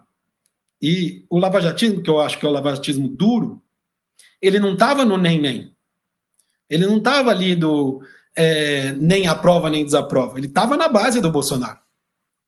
E quando o Moro sai, uma parte significativa desse lavajatismo, ou a parte dura desse lavajatismo, sai, que é alguma coisa como 11%, é uma coisa enorme, certo? Que saiu junto com o Moro. É que teve essa substituição de base ligada, até onde a gente pode imaginar aqui, ao auxílio emergencial, certo? Mas o lavajatismo saiu, de fato, eu acho. Claro, que tem uma divisão dentro do lavajatismo, alguns continuam bolsonaristas, porque esses grupos, eles têm muitas intersecções. Ô, Marcos, posso só, eh, só colocar uma parte muito interessante do livro, que seja o seguinte, é que a questão é que o Moro, ele foi ao mesmo tempo o Antônio de Pietro e o Berlusconi, né? Isso, é uma perfeição, né? É, é uma perfeição o arranjo do governo Bolsonaro para o sistema político. Porque o sistema político, desde 2014, quando começa a Lava Jato, entra em curto-circuito, em parafuso, porque está vendo que a prisão está perto. Aí o que, que eles fazem? Eles pegam um boi de piranha, que é especialmente o PT, mas a esquerda em especial, e um ou outro boizinho que não é da esquerda, e passa num canto do rio para as piranhas pegarem e passar todo o resto do sistema político em outro lugar. E deu certo. Deu certo. O governo Bolsonaro protegeu essas pessoas. Protegeu o sistema político, ao contrário da sua coisa. Por quê? Porque tinha o Moro. Porque tinha o Moro. E agora, ou seja, o Moro, ele é tanto o juiz que quer colocar todo mundo na cadeia, como o Silvio Berlusconi que liberou todo mundo. Ele fez os dois papéis. Mas agora, a situação é outra, porque o Bolsonaro, se de fato é, cair a base de apoio dele e se aumentar a rejeição, que eu acho que são as tendências, o impeachment deixa de ser uma brincadeira e começa a ser sério. Para isso, você precisa ter base no Congresso. Base no Congresso é o seguinte: quem é que tem disposição de carregar um governo desse? O Centrão. Mas veja, até o Centrão são muitos. Não são iguais. Tem cálculos diferentes. Esse centrão que apoia o Bolsonaro é o centrão carcará. É aquele centrão pega, mata e come. Na definição do Arthur Lira, que é uma espécie de porta-voz desse centrão, é o centrão raiz. Essa é a versão varanda gourmet do centrão carcará. Certo? Então, assim, esse governo vai durar quanto? Três meses, quatro meses, seis meses, um ano? Pô, é um ano de cargo, com eleição municipal no meio. Agora, esse centrão abandona qualquer governo que se inviabiliza uma semana depois. Mas o Bolsonaro precisava tomar conta da Polícia Federal. Que ele precisava dizer para esse para essa parte do Centrão, olha, é, o Moro não vai atacar vocês, o Moro está fora e eu controlo a Polícia Federal. Aí o que acontece? Entra o STF e diz, não controla não. Você começa uma disputa, dentro do colapso institucional que nós vivemos, uma disputa entre duas vertentes para dominar a Polícia Federal, ambas com origens completamente espúrias. Só que tem uma que a gente tem que apoiar, não importa qual a origem, porque é aquela que está defendendo a democracia. Então, assim, é, nós estamos numa situação que não é normal. Então, ficar invocando princípios democráticos abstratos no momento em que tem um sujeito que quer acabar com a democracia é idealismo perigoso, certo? Não sei se eu respondi. Também eu me empolguei. Não respondeu. Até vou passar para a Laura, porque talvez uma parte dessa uh, a possibilidade de recolocar o Estado e também ampliar uh, uma base de legitimidade, vamos dizer assim, para a viabilidade uh, de um, um, novo pacto social para sair desse caos, é, a gente estava comentando aqui, você já fez referência a uma ampliação do debate da renda básica, que foi, é, você escreveu sobre isso recentemente, a questão do, enfim, o que, que significa, o que, que tem que é, pensar para enfrentar isto, é, e mais uma vez, é uma forma de. Alguns liberais, não liberais, têm ficado um pouco mais simpáticos, embora todo mundo possa dizer, ah, o Friedman já pensou nisso, mas o Friedman pensou nisso de uma maneira muito diferente do que a proposta, por exemplo, do Suplicy e de outros. É, mas fica sempre naquela, naquele registro de, bom, vamos então sentar aqui e fazer as contas, né? A gente chama cinco pessoas, coloca ali na planilha e vê como é que sai vai ter que enfrentar um debate árduo é, com certos interesses que passam pela questão tributária, como você falou.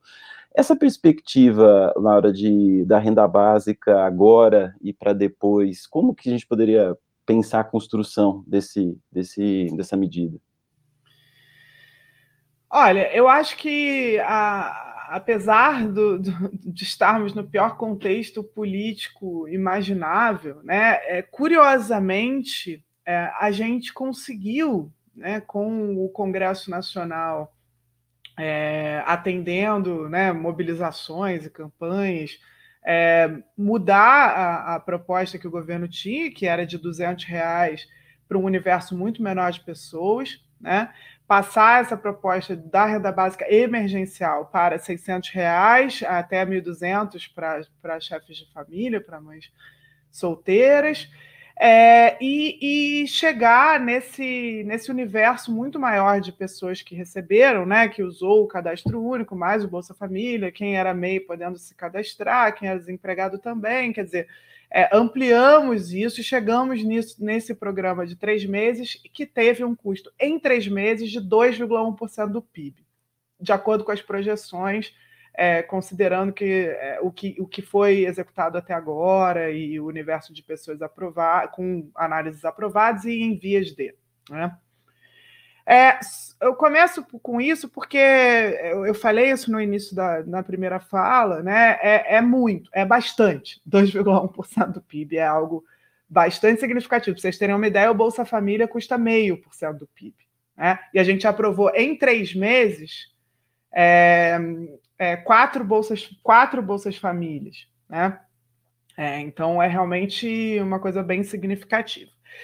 É evidente que o debate sobre a, a, o tornar permanente é, é, é ele tem uma, ramificações. Então, há quem é, já defendesse, e aliás, o próprio Paulo Guedes, durante a campanha eleitoral, defendia o, o que ele chama, que é o que o Friedman é, defendia em 72, que é o tal do do imposto de renda negativo. O que, é a ideia do imposto de renda negativo? Você oferece um piso é, é, para os mais vulneráveis e você vai taxando né, no imposto de renda ali, é, os, os mais ricos, né, com alíquotas progressivas.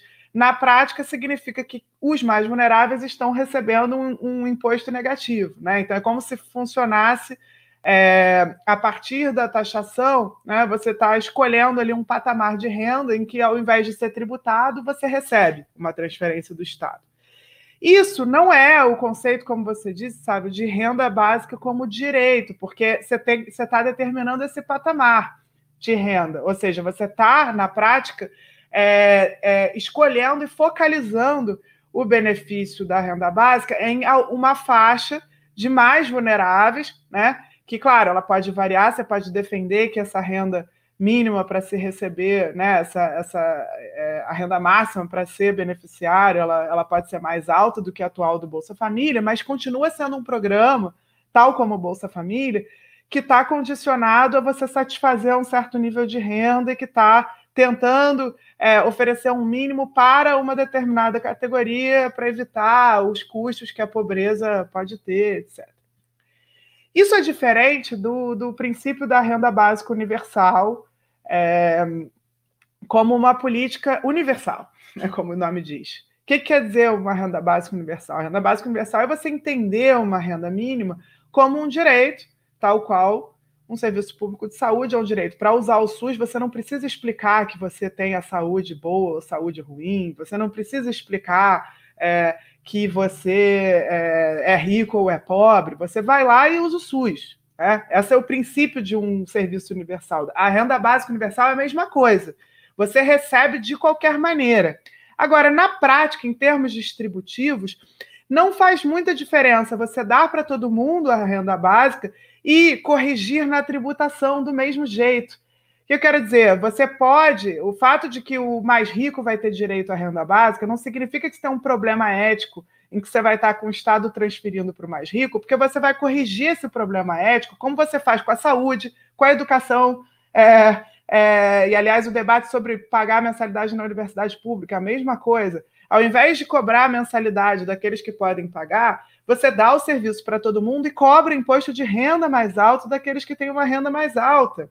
É a maneira, é o princípio básico dos estados de bem-estar social. Né? Todo mundo tem direito ao serviço. A diferença você tira na tributação. Então, aí, é, é claro que depende, para você ter todo mundo tendo direito, a tributação ela vai ter que ser maior.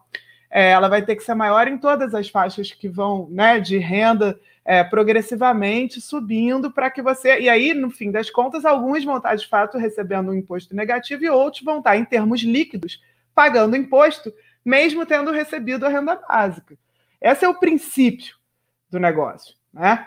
E aí eu acho que a gente tem que distinguir mesmo entre quem está propondo uma coisa focalizada é, tem um monte de programas existentes que poderiam ser reformulados a partir de uma proposta de renda básica universal. Então, o próprio BPC, que cria um, um benefício de um salário mínimo para os idosos de baixa renda. Deixaria de existir, você já tem a renda básica, tá claro? Então você não precisa provar que tem baixa renda, não precisa provar que é idoso. Você garante na renda básica. Tem uma série de custos com outros programas que tem que ser internalizados para uma proposta desse tipo. Agora, sem dúvida, ela vem como um pacote, ela tem que vir com uma proposta de tributação da renda é, do outro lado para conseguir ser financiado. Eu acho que não é para onde a gente está caminhando, eu acho que tem que ter muito cuidado é, na, nesse debate, porque também é, tem quem defenda, e aliás, no, na pandemia começaram a chamar de Corona Voucher, né, o, o auxílio emergencial. É, não é à toa. É, aliás, a Naomi Klein é, trata muito desses sistemas de privatização de serviços públicos a partir de vouchers, né? Às vezes você tem pessoas que são a favor do Estado mínimo, contra o Estado de bem-estar social, que defendem renda mínima no sentido de, olha, dá o cheque para o cara, que o cara vai lá e compra o, o serviço de saúde, compra o serviço de educação na rede privada. É... Quando o princípio do estado de bem-estar é desmercadorizar o Quando serviço. Quando o né? princípio né? do estado de bem-estar é, na verdade, você ter tanto os serviços quanto as redes de proteção universais e garantidas com um sistema de tributação progressivo. Esse é o princípio, não é você substituir serviço público por cheques na mão das pessoas gastarem lá no, no, no na, na sua escola privada, no seu sistema privado de saúde. Né? Aliás, os modelos de estado de bem-estar diferem também em que medida cada uma dessas coisas acontece. Mas é, eu acho que é um debate muito importante esse da, da renda básica. Eu acho que é, é, quando a gente pensa em tornar permanente, sem dúvida, não é num sistema. Não é, aliás, a, o próprio auxílio emergencial não foi universal. Sim. Ah, ele não foi para todo mundo, ele não veio junto com o pacote de tributação. Então, é, é, tudo, eu acho que assim, a gente precisa sim caminhar para aproveitar o custo político que vai ter essa retirada do benefício, o retorno é, para os 200 reais ou menos que o Bolsa Família oferecia, né, para essas famílias que agora estão ganhando 600. Quer dizer, vai haver uma perda significativa e eu acho que é, a gente precisa aproveitar esse custo político para conseguir conquistar mais em termos de amplitude e de valor para os nossos atuais mecanismos de proteção que são focalizados. Agora, é, a, a, isso é um primeiro, pode ser pensado como um primeiro passo para um, um, um caminho bem mais longo de gradual universalização mesmo do benefício, que hoje acho que é o que a gente está muito distante ainda, né? E que depende de uma reforma tributária. Desculpa, Laura, é que é um ponto muito específico que é, na verdade, quando você percebe muitos é, economistas liberais ou neoclássicos que aí colocam uma questão que, a, a, meu ver, é política de, bom, e o incentivo ao trabalho, né? Qual ah, vai sim. ser? Que aí é o ponto em que o limite de que as coisas ficam, os interesses, né? É... é curioso porque na defesa clássica da renda básica universal, está mesmo um desincentivo ao trabalho, no seguinte sentido: é, há a ideia de que ao oferecer o mínimo, você tam, primeiro você fortalece o você dá poder de barganha para os trabalhadores, é, sem mesmo aqueles que não têm condição de se sindicalizar, né, que não trabalham no, no, no, no sistema de negociação coletiva, ou seja, você oferece uma outra opção. É, então é justamente o, o, o oferecer uma outra opção que está sendo considerado um desincentivo ao trabalho que é, dá aos trabalhadores a possibilidade de negociar de forma muito melhor os seus direitos, a sua jornada e uma série de outras é, é, é, questões. É isso mesmo. Né? E além disso, você vê numa defesa clássica da renda básica universal, sabe? É, a defesa de que é, ao ter um mínimo garantido, se esse mínimo é significativo, obviamente a gente precisaria gradualmente chegar lá, mas se esse mínimo ele é algo substantivo, ele pode, inclusive, se tornar uma opção para quem não quer mesmo participar do sistema capitalista da mesma maneira. Então, artistas que de repente querem é, viver de música, você é, é, dá uma alternativa. É, é, isso tá, faz parte do princípio básico do sistema. Você oferecer não é uma coisa para combater pobreza extrema, é você oferecer mesmo uma outra opção. É, uma, uma alternativa àquela de ser um empregado é, que precisa necessariamente vender o seu trabalho para sobreviver. Então, tá numa lógica distinta, e, e, nesse sentido, é, você está certo, é um desincentivo mesmo. É um desincentivo a trabalhar em condições é, precárias, um incentivo a trabalhar é, com salários que estão abaixo desse mínimo de dignidade. Né? Então, basicamente, é um desincentivo mesmo a, a ser indigno. Né? É, é por isso a, a, a ideia da, da, cidadania, né? numa renda básica de cidadania. Isso ofende, né, certa ideologia voltada, enfim, para um culto do trabalho a despeito. Mas, enfim, aqui a discussão vai longe também em outro sentido. Eu só acho, só queria pegar um ponto que é exatamente essa forma pela qual muitos economistas liberais é, falam que alguns grupos não têm poder para fazer os seus interesses é, valerem no, na discussão sobre orçamento, mas ninguém quer dar o, a sustentação material para que eles cheguem e façam seus interesses valerem. Então fica meio complicado, né? Você defender uma ideia genérica sem dar condição material. o, Marcos, deixa eu. A gente está entrando aqui, é, a gente começou um pouquinho depois das 5, 5 e 5, 5 e 10, então temos mais uns 10, 15 minutos. Eu ia perguntar que tem muita gente aqui também colocando essa questão sobre a posição dos militares, né? Que é aquele eixo que um dos eixos que você mostrou é, do bolsonarismo e que também no livro, né, ponto final, você diz, olha, inevitavelmente vai ter que se encarar a situação e saber que, por exemplo, Forças Armadas não sairiam humilhadas desse processo, né? E aí, enfim, como lidar com essa questão? Eu acho que muitas perguntas também é, levantam a questão de, bom, o, o Bolsonaro de alguma forma unificou polícia militar com exército, com tudo junto, sendo que são muito diferentes entre si, mas que você até fala isso no livro, que é importante, né? O motim policial no Ceará talvez pudesse ter se alastrado muito mais se não fosse a quarentena e a pandemia. Então, assim, qual é o perigo real? Onde que está esse processo de, do bolsonarismo nas forças repressivas, né? O que, como lidar com essa questão do, do milita dos militares no momento? É, sabe, a questão é difícil, mas espero que dê para tratar dela em cinco minutos. É, antes eu queria... Fique tranquilo. Entrar no debate de vocês é, que tem uma coisa que é, que é muito importante é, nessa crise do neoliberalismo, que foi a ideia de que quando o Estado é obrigado a se retirar, e então o que é proposto às pessoas é endivide-se, né, faça dívidas, pegue crédito, tome crédito, porque lá na frente a faculdade que você fez vai reverter, os aparelhos domésticos que você comprou vão tornar a sua vida mais fácil, etc chegou ao ponto em que o endividamento das famílias tornou inviável esse modelo. O, o risco da, da renda básica, dependendo do modelo, como a Laura está falando, é justamente de você reforçar esse modelo, de entrar pelo consumo, sabe? E de, então, a gente tem que tomar muito cuidado com isso, com todas essas ressalvas que a, que a Laura fez, né, para não dar uma sobrevida simplesmente ao modelo neoliberal. A questão dos militares é, é bem, bem complexa, porque, primeiro, você tem é, a base dos quartéis e a cúpula, e é uma diferença muito grande. Quando a gente vai olhar é, um movimento eleitoral, o processo eleitoral, a base dos quartéis aderiu ao Bolsonaro muito cedo. E a cúpula, a grande parte da cúpula, né, alguns já tinham aderido faz tempo, adere muito em cima da hora, especialmente depois do atentado à faca, da facada. É, e tem uma diferença aí ainda por cima entre ativa e reserva. Então, quando eu falando cúpula, eu estou falando da ativa. Estou falando da reserva. É, então, eles aderem, e isso, no meu modo de ver, é uma maneira dos militares se reposicionarem no xadrez político brasileiro. Porque é, as Forças Armadas são importantes desde 1889. E se a gente for olhar, elas só foram desimportantes, relativamente, nos últimos 35 anos.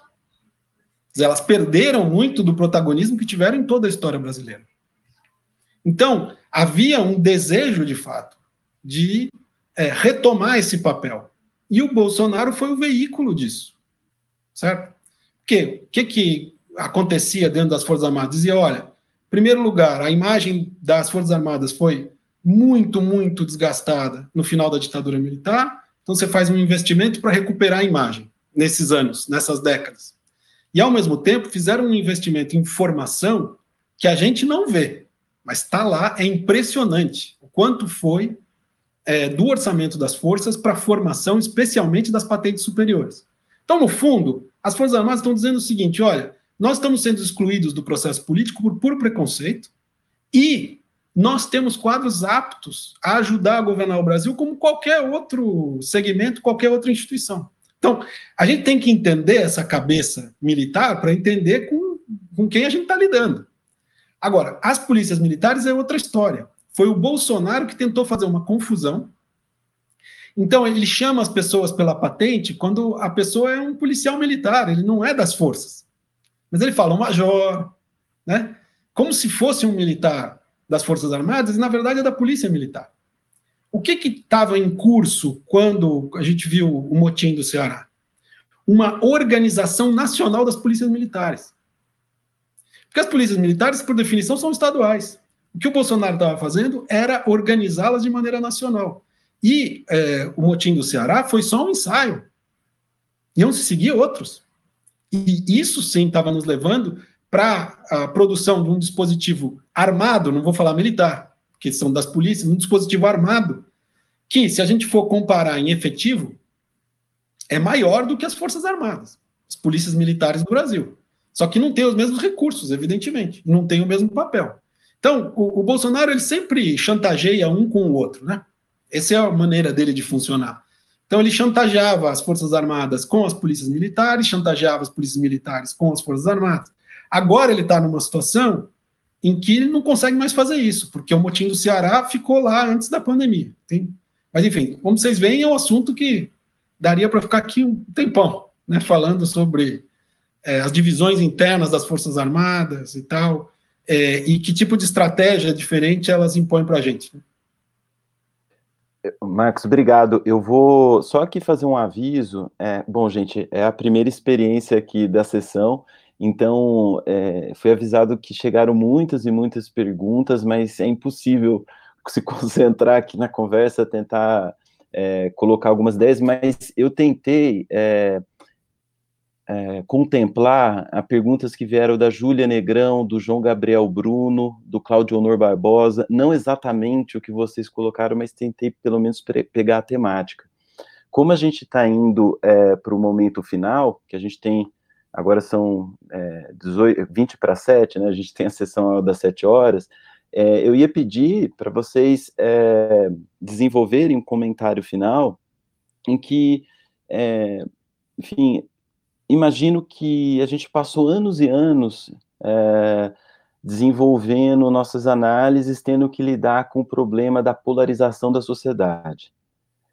É, será que vale a pena continuar falando em polarização da sociedade quando a consequência é, desse, desse debate foi é, tornar um pouco legítimo opor civilização e barbárie, para dizer em termos tradicionais? Ou seja, é, será que essa aposta de que, e, e essa forma com que Bolsonaro e seu governo têm de mostrar que o outro sempre é o comunista da vez, né? Então, a, a linha de comunistas que foram perfilados é, é, é extensa.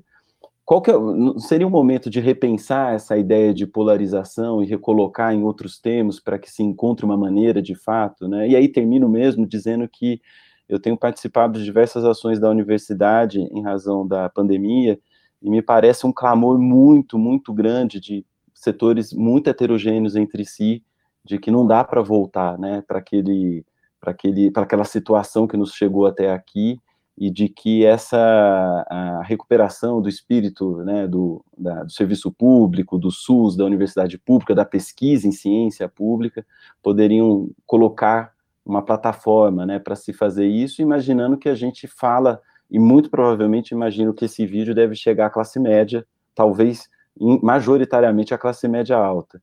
É, enfim, desculpa falar bastante, mas como, é, fiquem à vontade para fazer os comentários finais aí, cinco minutos cada um, e a gente volta para fechar. Obrigado. Tá, vou começar porque eu acho que o Marcos é, é o melhor final. É, eu, eu veja, é, eu estou de acordo, sabe? Eu acho que esse conceito de, de polarização ele não nos serve muito bem como lente para analisar esse contexto atual. É, a gente, ainda mais quando a gente tem um, um dos que seria um, um dos polos, né, que, que está no poder, é, querendo destruir é, os, os, seus inimigos, né? Então é, não se trata de uma, uma, não há uma simetria possível quando um dos polos quer destruir o outro e o outro não quer, né? E, enfim, é, para além do fato de que é aquilo que é considerado o polo seria o quê, né? O polo é, são esses 12% que o Marcos está falando, são os 30% é, que, que do ótimo e bom e contra os 70, que é algo que veio essa semana, né? não está muito claro, então eu, eu, realmente tenho dificuldade de lidar com esse conceito de polarização para tratar desse momento. No entanto, é, eu sou totalmente a favor da gente pensar formas de ter um projeto, um mínimo múltiplo comum, um denominador comum, vamos dizer assim, para esse campo democrático inteiro, como maneira de derrotar é, o, o, o bolsonarismo. E, e esse denominador comum, eu acho que ele deveria estar é, tá pautado pela Constituição de 1988, que foi a última vez em que houve um pacto é, democrático. O que me perturba, assim, tem muitas coisas que me perturbam na, na dificuldade que a gente está tendo para construir esse campo, é, é, e, e, claro, as, as divisões internas desse campo. É, mas um dos, dos, elementos tem a ver, é, pelo lado, puxando para a política econômica. É, outro dia eu estava numa live com o governador Flávio Dino e ele falou assim: não, eu falei, é, Flávio, mas é um problema, porque eu estava falando alguma coisa da agenda das reformas. Ele falou: é, mas não importa agora. É, a, assim, a política econômica é importante para definir o nosso projeto, etc., mas é, o que a gente precisa é de uma união do campo democrático em torno do mínimo, que é a Constituição de 88. Eu falei, nossa, mas se na política econômica a gente também concordar com esse mínimo, estaria ótimo, eu não estou pedindo mais do que isso. E o problema é que, na verdade, a gente vê que é, ainda há uma. uma é, ainda é muito, né? Ainda parece que é muito querer é, é a Constituição de 88 como é, dando base para essa união das forças democráticas, pelo lado da economia, parece que ainda há muita controvérsia, muita divisão nesse sentido, muita gente que acha que a Constituição de 88 é o que causou a crise, é o problema, né? E eu espero que essa pandemia, ela pelo menos tenha servido um pouquinho é, para colocar de novo na, na, na sociedade a importância é, que tem a, a Constituição é, enquanto criando né, as bases e os instrumentos que estão, enfim, que dentro desse caos é o pouco que a gente tem hoje né, para enfrentar a, a, tragédia, né? O SUS é um sistema é um sistema de educação que, é, enfim, por pior que seja, estamos né, todos aprendendo a lidar com uma situação nova de ensino à distância. É, enfim, é, é, o, é uma rede de proteção social com um cadastro, uma tecnologia de política social é, que a gente desenvolveu ao longo desse período. Então, é uma série de. É o BNDES, com a possibilidade de, realizar crédito rápido para pequenas empresas, fazendo com que sobrevivam nesse momento. Então, são instrumentos que eu acho que o Brasil tem e que a gente deveria realmente estar tá, tá valorizando e, e, talvez constituindo um projeto em torno disso que já era o já era o mínimo ali, né, que a gente tinha. Se a gente concordar em não destruir, eu acho que talvez a gente encontre um vetor de, de união é, com um projeto mais claro, né? Porque não adianta a união. O Marcos fala muito disso no livro dele, né? É, o impeachment ele não é só um a saída de um presidente, né? Ele costuma ter um, ele é um projeto, né? De alguma forma, como é, quem são as forças e quem e quem e qual é o projeto de governo. Claro que ela inclui os militares, ela vai ter que incluir vários dos outros setores que faziam parte, inclusive, desse governo, mas o que, que é o projeto? Né? Se a gente concordar com alguma coisa que seja simplesmente preservar pelo, o, o Pacto de 88, acho que já é bastante coisa. Marcos? É, é a Laura falou tudo. É, mas tem alguma coisinha que eu poderia ainda acrescentar, que é, é polarização não é uma coisa ruim em si mesma. Só que o que a gente está tendo, de fato, não é polarização. Que a gente tem um colapso das instituições, que já tem sete anos. Foi nesse colapso que o Bolsonaro surfou para se eleger.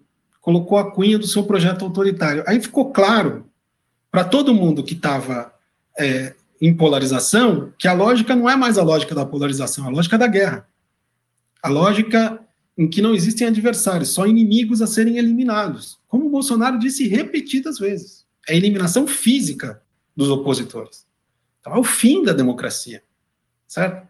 Então, é, para fazer frente a isso, é aquele momento de você dizer: não, peraí, tem alguma coisa aqui muito básica que está sendo atacada, a minha sobrevivência está sendo atacada por esse sujeito, tanto por causa da crise pandêmica, como por causa da política, da política de guerra que ele resolveu fazer. E isso não é possível aceitar. Então, é, vamos fazer um pacto em defesa da democracia, que significa afastar Bolsonaro, certo? É, é, é isso. Só que, como lembrou a Laura, os processos de impeachment são construídos. Então, se a gente for pensar no, no impeachment do Collor, por exemplo, é claro que aquela concertação que levou ao afastamento de Collor, ela teve uma negociação substantiva, que era o quê? Não pode ser um governo de continuidade em relação ao governo Collor. Então, um acordo para o afastamento de Bolsonaro tem de ser o governo que se seguir, seja qual for, não pode ser de continuidade em relação ao governo Bolsonaro. E isso vai fazer mudar a política econômica, vai fazer a, mudar a política em relação às instituições democráticas, em relação à Constituição de 88. Senão, não é impeachment. Tirar uma pessoa não resolve nada. Se você não tiver um pacto. E esse pacto não pode ser uma volta ao passado. Não pode dizer, olha, nos anos 2000 estava tudo certo. Não, não estava. Então, tem que construir novas instituições. Então, existem elementos substantivos. E fazer um pacto desse não é bonitinho. As pessoas se acatovelam, elas chutam, colocam uma pauta, tiram. Só que é nesse, nesse, nessa negociação é que você negocia as regras de convivência mais para frente. Você fala assim, olha, você não pode jogar um pedaço do campo político para os leões para você salvar sua pele. Não pode. Não pode questionar resultado de, de urna eletrônica e dizer que a eleição foi fraudada. Não. Tem algumas coisas básicas que têm que ser colocadas na mesa, mas tem que também pensar novas instituições. Então, o exemplo que a Laura estava dando de como pensar uma renda é, básica universal é um exemplo de uma coisa que você fala: olha, nós vamos dar um passo à frente. Por quê?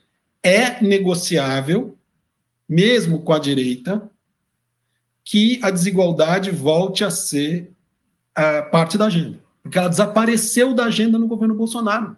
Tem que voltar. Certo? Então, é nesse sentido que eu acho que a gente tem que caminhar. E por isso que construir esse impeachment é difícil. Isso que você estava falando, Sávio, das pessoas, de repente, olharem para, peraí, eu não estava conseguindo mais ir no almoço de domingo da família, agora ninguém está conseguindo, né?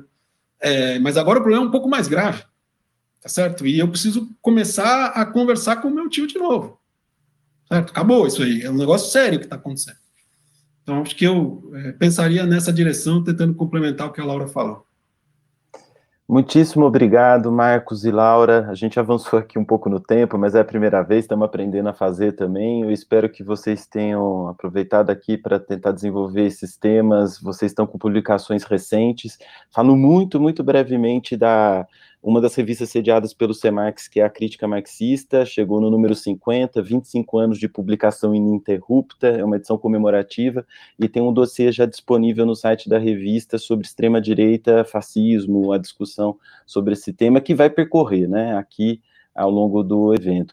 Muitíssimo obrigado pela atenção de vocês, pela disponibilidade, espero que fiquem bem e sigam aí na, na resistência que ela vai ser, ser necessária cada vez mais. É isso. Obrigada, gente. Vamos ver vocês.